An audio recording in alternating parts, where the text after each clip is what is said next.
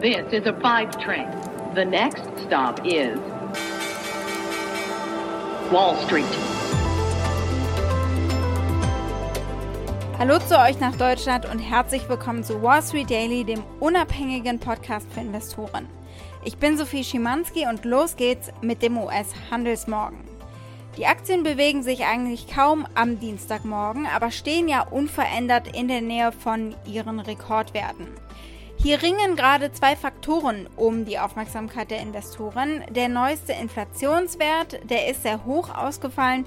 Das auf der einen Seite, aber auf der anderen Seite die guten ersten Quartalsergebnisse. Und wir sprechen heute über beides. Aber erstmal vorab, der Dow Jones verliert eine Stunde nach Handelstart, aber wie gesagt überhaupt nicht deutlich, sondern etwa 60 Punkte. Der SP 500 steht äh, hauchzart im Plus. Auf in Dienstag auf in den Start der Quartalsberichtssaison. It's the countdown to earnings season. The big banks dominating the calendar in coming days. Die US-Großbanken JP Morgan und auch Goldman Sachs werden heute ihre Zahlen fürs zweite Quartal präsentieren. Volkswagen, der Konzern, will nicht nur konsequent auf Elektrofahrzeuge setzen, sondern verstärkt auch auf Digitalisierung. Ja, VW hat nichts weniger vor, als sich äh, praktisch neu zu erfinden. Aus Verbrennern mit Software an Bord werden zukünftig fahrbare Computer. Also es ist einiges los. Unsere Themen heute. Wir blicken auf den CPI-Wert, also den Wert für den Konsumentenpreisindex und der gibt uns eben Aufschluss über die Inflation. Wir schauen auf zwei Banken, die heute Morgen Quartalsergebnisse berichtet haben, JP Morgan und Goldman Sachs. Bei beiden sieht es übrigens das schon mal vorab ganz gut aus, wenn auch aus äh, unterschiedlichen Gründen. Wir schauen auf den deutschen Volkswagen-Konzern, denn da wurde ja die neue Strategie vorgestellt und wir gucken mal, wie die aussieht. Die Aktie des Tages ist die vom Getränkehersteller Pepsi. Auch da gab es Ergebnisse und die zeigen, der Konzern scheint sich ganz langsam aus der Pandemie zu entfernen.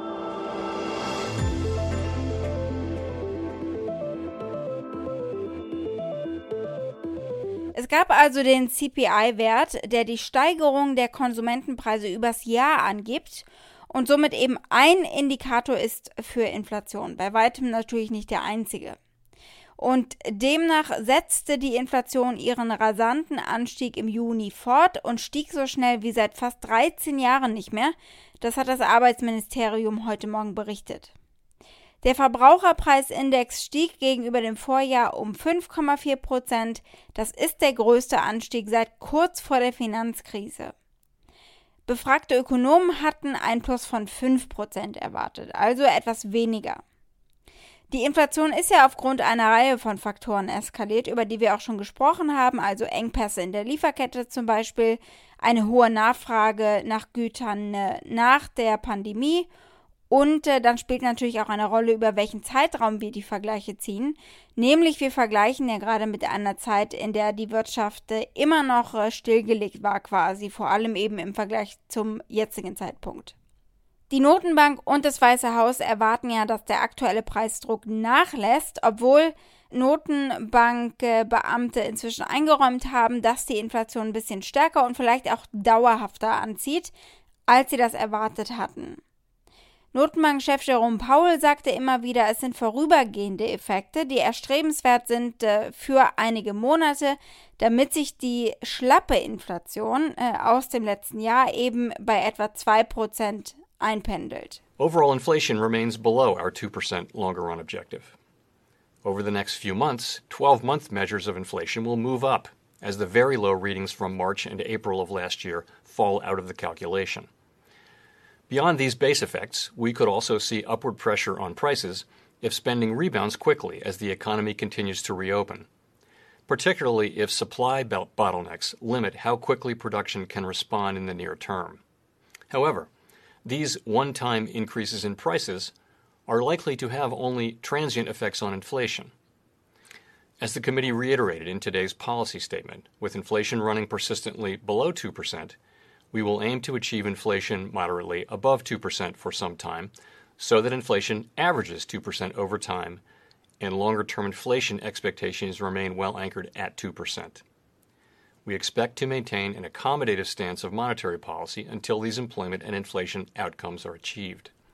Ein Großteil des Preisdrucks kam von Sektoren, die vom Shutdown, vom Lockdown besonders beeinflusst wurden. Gebrauchtwagenpreise, zum Beispiel die Preise für Flugtickets und äh, Transport, die sind äh, eben angezogen, um jetzt mal nur drei Bereiche zu nennen. Wenn wir jetzt die volatilen Nahrungsmittel- und Energiepreise rauslassen, stieg der sogenannte Kern-CPI immer noch um 4,5 Prozent. Auch das ist die stärkste Bewegung für diese Kennzahl seit September 1991 und liegt deutlich über der Schätzung von 3,8 Prozent. Blicken wir auf äh, die Quartalsergebnisse von der größten US-Bank erst einmal. Die gab es heute Morgen. JP Morgan Chase meldete Gewinne und Umsätze, die die Erwartungen der Analysten übertroffen haben. Die Bank erzielte im zweiten Quartal einen Gewinn von 11,9 Milliarden US-Dollar oder 3,78 Dollar pro Aktie und damit haben sie die Schätzung der Analysten von 3,21 Dollar deutlich übertroffen. Ein Schlüsselfaktor ist, äh, dass die Banken ja Dutzende Milliarden Dollar für Kreditausfälle bereitgestellt haben und diese Reserven nun eben freisetzen können, weil es gar nicht so verstärkt zu Kreditausfällen gekommen ist, wie sie angenommen hatten. JP Morgan zum Beispiel hat 3 Milliarden freigesetzt im abgeschlossenen Quartal. Erwartet hatten Analysten eine Freisetzung von ja so etwa 970 Millionen bis 2,6 Milliarden US-Dollar maximal. Also da hat JP Morgan noch mehr freigesetzt. Und im ersten Quartal haben sie bereits 5,2 Milliarden US-Dollar freigestellt. Es wird erwartet, dass die Einnahmen aus dem Handelsgeschäft gegenüber dem Vorjahreszeitraum äh, zurückgehen, weil äh, die Unterstützung der Notenbank abnimmt oder äh, zumindest es sich das abzeichnet und deswegen könnte eben der Handel nicht mehr ganz so aktiv sein. Letzten Monat sagte Jamie Dimon, der CEO von JP Morgan, dass die Handelseinnahmen zwar gegenüber dem Vorjahr zurückgehen werden, die Einnahmen aus dem Bereich Investmentbanking jedoch aufgrund von einem größeren Fusionsvolumen um 20% steigen werden dieses Jahr. Die Aktien von JP Morgan sind in diesem Jahr bisher um 24% gestiegen und äh, der SP 500 im Vergleich 17 Prozent. Also daran sieht man eine überdurchschnittliche Leistung. Wie groß übrigens der Kontrast ist zur Zuversicht von Jamie Dimon im Januar 2020, als die Bank aus einem Rekordjahr herauskam, wird hier deutlich. Das ist äh, ein Gespräch, das in Davos stattgefunden hat, eben in 2020. Jamie Dimon sagt, alles läuft großartig. Die Wirtschaft, der Konsument, die seien beide stark. Erschreckend natürlich bei dem Gedanken, was danach passieren sollte. The economy is doing fine. You know, if you look at and 2020 just began, but the consumer, people remember, is is strong. 70% of the GDP is the consumer. The balance sheet's in great shape. Uh, housing's in short supply. Their confidence is way up. Their wages are up. The jobs are up. Millions have come back to work. There are probably millions more who are still going to come back to work. Things are working. Kommen wir gleich zur Konkurrenz zu Goldman Sachs. Die haben natürlich genauso unter der Pandemie gelitten und äh, wurschteln sich gerade fast genauso erfolgreich eigentlich heraus. Das zeigen die neuesten Ergebnisse. Wie sagt man an der Wall Street so schön? They beat both on top and bottom line. Also zu Deutsch, Goldman Sachs hat heute Morgen Gewinne und Umsätze für das zweite Quartal gemeldet, die die Erwartungen der Wall Street übertroffen haben angetrieben von einer starken Performance im Investmentbanking inmitten eines robusten IPO-Marktes. Der Bereich Investmentbanking verzeichnete nach dem ersten Quartal 2021 sein zweithöchstes Umsatzquartal damit aller Zeiten. Hier die Zahlen mal ganz konkret. Der Gewinn lag bei 15 Dollar und 2 Cent pro Aktie. Erwartet hatte man nur 10 Dollar und 24 Cent. Der Umsatz lag bei 15,39 Milliarden US-Dollar gegenüber erwarteter 12 Milliarden US-Dollar. Die Nettoeinnahmen aus dem Investmentbanking beliefen sich auf besser als erwartete 3,61 Milliarden US-Dollar, höher als die Konsensschätzung von 3 Milliarden US-Dollar. Im vergangenen Monat kündigte Goldman nach den starken Ergebnissen des Stresstests der äh, Federal Reserve an, dass sie ihre Dividende um 60 Prozent auf 2 Dollar pro Aktie erhöhen wollen, vorbehaltlich natürlich der Zustimmung des Vorstands der Bank. Die Goldman-Aktien sind im Jahr 2021 aufgrund der wirtschaftlichen Erholung von der Pandemie um 45 Prozent gestiegen. Also auch hier, genau wie bei JP Morgan Chase, eine solide Leistung. Ich finde es äh, ganz spannend, nun da wir uns Jamie Dimon angehört haben vor der Pandemie, mal zu lauschen, was äh, Goldman Sachs CEO David Solomon gesagt hat am Anfang der Pandemie bzw. mittendrin hier im Juni 2020. Er spricht von einer V-förmigen Erholung und scheint so gar nicht äh, vorherzusehen, dass es so schnell wieder nach oben gehen würde, dass wir uns jetzt Inflationssorgen machen. This crisis has had a profound impact on the economic environment that we're operating in. And the result of that obviously was a very, very sharp, steep decline in economic activity as we led into the height of the crisis. And now we're somewhere in the middle and we're starting to see some economic recovery. My guess is, is that when you look at the shape of the recovery, the initial shape of it is going to look quite like a V. I think it'll get more challenging and flatten out as we finish out the year and head into 2021. I think it's going to take quite a while for us to get back to where we were before this started. Gucken wir mal nach diesen US-Banken auf ein deutsches Traditionsunternehmen, auf Volkswagen. Sie haben ihre Strategie 2030 vorgestellt. Bis 2025 will der VW-Konzern 73 Milliarden Euro in Zukunftstechnologien investieren. Volkswagen sieht gute Geschäfte im ersten Halbjahr und Erfolge beim Schwenk in die E-Mobilität und hebt sein langfristiges Renditeziel an.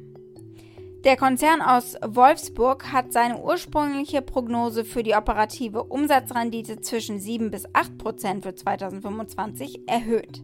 Das Ziel liegt nun bei 8 bis 9 Prozent im Jahr 2025. Schlüsselthemen sind natürlich äh, dabei Digitalisierung und Dienstleistungen. Das bedeutet natürlich auch Impulse für die Aktie.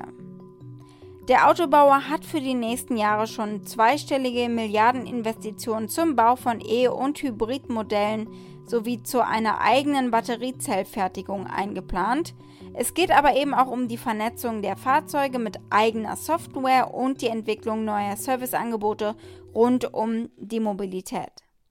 Das heutige robuste, margenstarke Geschäft mit Verbrennungsmotoren und äh, hohen Cashflows werde die Umstellung auf batterieelektrische Fahrzeuge finanzieren und äh, beschleunigen und die Margen in diesem Bereich eben auch vergrößern.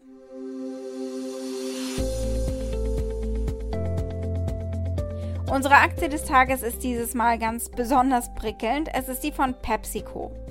Der Getränkehersteller berichtete am Dienstag, dass sein Quartalsumsatz gegenüber dem Vorjahr um mehr als 20 Prozent gestiegen ist, weil die Restaurants wieder Pepsi nachfragen. Und das feiert das Unternehmen mit einem sehr emotionalen Werbespot, in dem die Menschen alles machen, was sie während der Pandemie nicht konnten. Also sie gehen ins Kino in diesem Werbespot, sie küssen sich im Kino, sie spielen Bowling, sie essen mit den Fingern und natürlich teilen sie eine Pepsi. Just thinking about tomorrow cobwebs and the sorrow.